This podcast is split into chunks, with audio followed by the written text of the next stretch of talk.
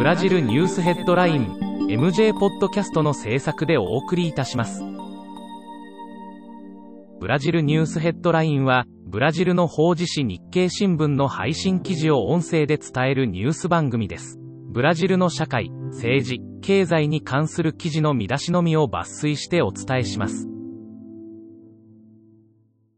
10月16日のニュースです。10日、インフラ省が全空港に顔認証システムを導入する意向を明らかにした。危険人物の登場を防ぐほか、電子式チェックインと合わせれば、利用者は指紋照合だけで登場できるようになるという。13日、ボルソナロ大統領は、交通法改正案を一部拒否権を行使しつつ、採火した。同改正法では、運転免許証の有効期限延長や、ポイント数を40に拡大することなどが盛り込まれている。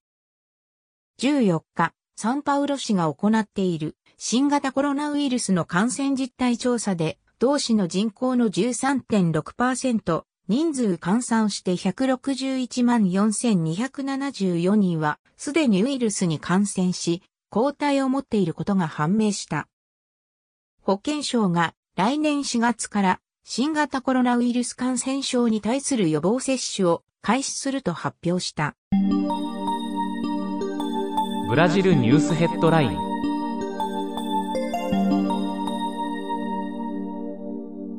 サンパウロ州政府は、州政府が提供する遠隔授業を受けるのに必要なインターネット接続を確保するために、州立校の生徒、教師、職員に75万個の SIM カードを配布すると発表した。